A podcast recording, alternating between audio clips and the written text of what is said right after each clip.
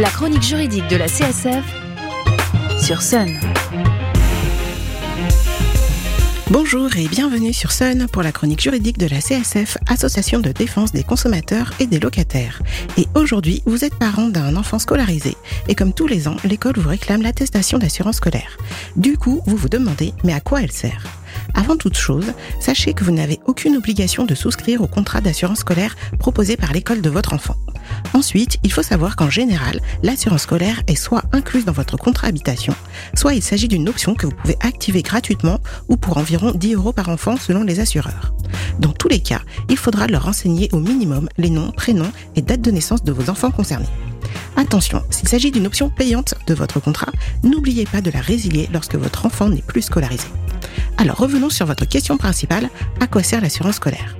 Eh bien en fait, elle a un double objectif, et pour cela, elle est composée de deux garanties.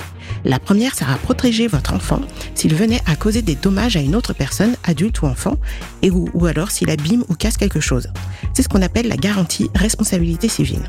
La deuxième garantie, elle protège votre enfant s'il subit des dommages corporels causés par une autre personne, il se fait bousculer, il tombe et il se fout le poignet, mais également lorsqu'il n'y a pas de responsable, euh, il rate une marche dans les escaliers et se casse une dent. Bref, ça c'est la garantie individuelle accident. Et c'est surtout cette deuxième garantie qui est importante pour l'établissement scolaire. Car la responsabilité civile des parents peut parfois être suffisante si votre enfant casse une fenêtre de la classe, mais si votre enfant tombe et se cogne la tête, il n'y a pas de prise en charge sans l'individuel accident. C'est pour cette raison que l'assurance scolaire n'est pas obligatoire pour les activités sur le temps scolaire, même si très fortement recommandée, mais en revanche, elle est obligatoire pour tout ce qu'on appelle les activités scolaires facultatives, c'est-à-dire les sorties scolaires, les voyages scolaires et également la cantine. Concernant les activités périscolaires, ce sont les organisateurs qui décident si l'assurance scolaire est obligatoire ou non. Alors maintenant que je vous ai expliqué le rôle de l'assurance scolaire, petit focus sur le contrat garantie des accidents de la vie, communément appelé GAV qui couvre aussi les dommages corporels subis dans la vie quotidienne et peut également prendre en charge l'indemnisation d'autres préjudices, tels que le prix de la douleur ou le préjudice esthétique, ce genre de choses.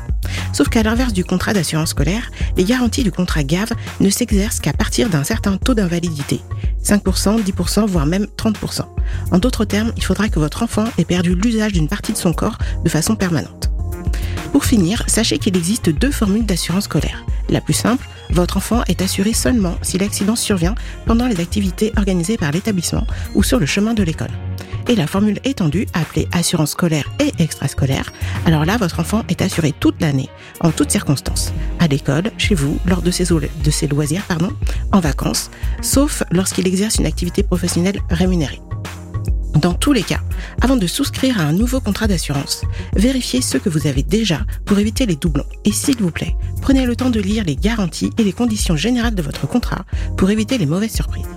Pour plus d'infos, pour vous aider dans vos démarches, vous pouvez contacter la CSF de Nantes au 02 40 47 56 33 ou la section CSF de votre commune.